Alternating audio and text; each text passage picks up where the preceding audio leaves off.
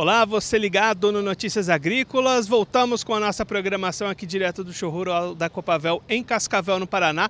Dessa vez para falar um pouquinho sobre o andamento da colheita da safra de soja, as expectativas para o milho safrinha também. E quem vai conversar com a gente sobre esse assunto é o Eduardo Costa Cassiano, ele que é presidente da ProSoja do Paraná, já está aqui conosco. Eduardo, como é que está o andamento da colheita aqui no Paraná? Os trabalhos um pouco atrasados, né? Sim, Guilherme, eu, eu, correu muito bem o tempo agora, né? Teve umas chuvas satisfatórias, só em algumas regiões que andou faltando um pouco de chuva. Nessa região sudoeste aqui foi a região que teve algumas áreas afetadas, não na sua totalidade, mas nas outras áreas, na região noroeste, na região norte, correu muito bem o tempo e isso alongou, acabou alongando um pouco o ciclo da soja e começaram essa semana, praticamente estão começando os trabalhos aqui na região, mas com bons rendimentos nessa região noroeste lá. Aqui vindo para o show rural, nessa, já estamos nessa região sudoeste, né? É, ele já tem até milho nascido. Eles já colheram um tempo atrás, algumas áreas onde pegaram chuvas boas, outras áreas nem tanto, né? Mas já mais adiantado do que na nossa região noroeste lá a colheita aqui. Quais que são as expectativas de produção, de produtividade para essa safra de soja aqui no Paraná? Então, é, vai ser meio manchado, né? As regiões que foram afetadas com essa falta de chuva vão ter rendimentos piores, não comparados ao ano passado, que foi muito ruim, né? Praticamente em quase todo o estado ano passado. É, só na região dos Campos Gerais, que foi um pouco melhor, né? Esse ano não, a maioria do estado está numa condição boa e algumas áreas onde teve essa, essa estiagem afetou, mas nada comparado com o que aconteceu ano passado. Vamos dizer assim que não vamos falar em super safra, mas acho que numa safra normal, é, em termos gerais no Paraná.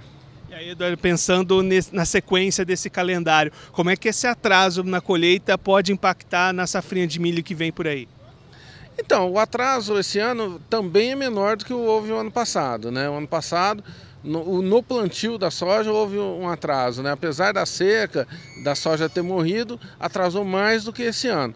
E, graças a Deus, ano passado nós não tivemos a geada e colhemos bom, foi muito bem o milho. Né? Nós não colhemos a soja praticamente nada, né? E o milho, sim, nós tivemos uma boa produtividade de milho. Esperamos esse ano, tudo vai depender do tempo, né?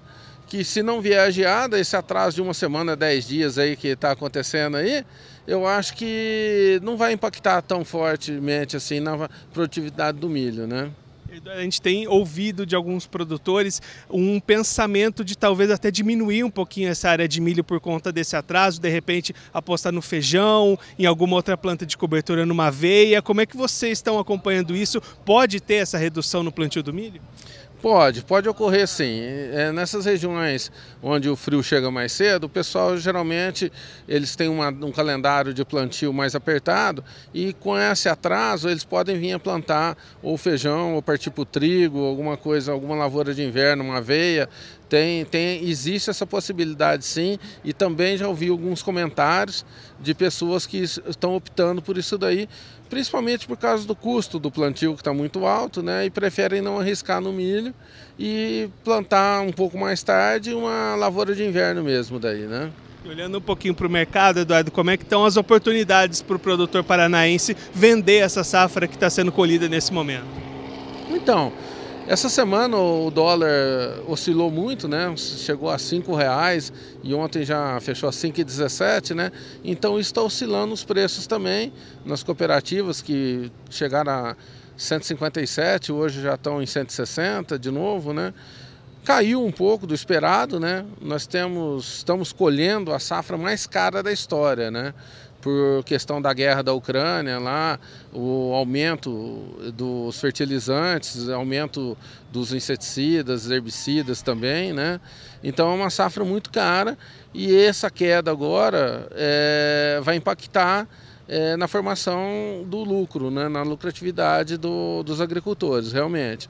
Mas estamos rezando aí para ter uma safra boa para a gente conseguir ter um resultado positivo, que a gente já vinha do ano passado, né, carregando esse passivo aí que foi a safra passada, né? O pessoal teve que recorrer a banco, cooperativa, né?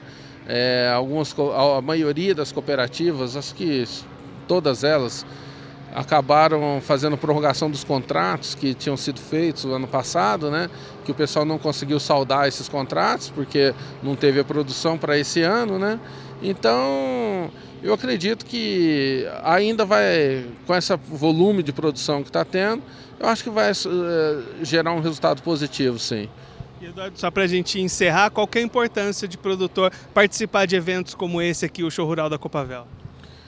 Olha, isso daqui, eu acho que hoje ele, o AgriShow, são os esteios aí onde que a gente vem procurar tecnologia, nós maquinários, informação.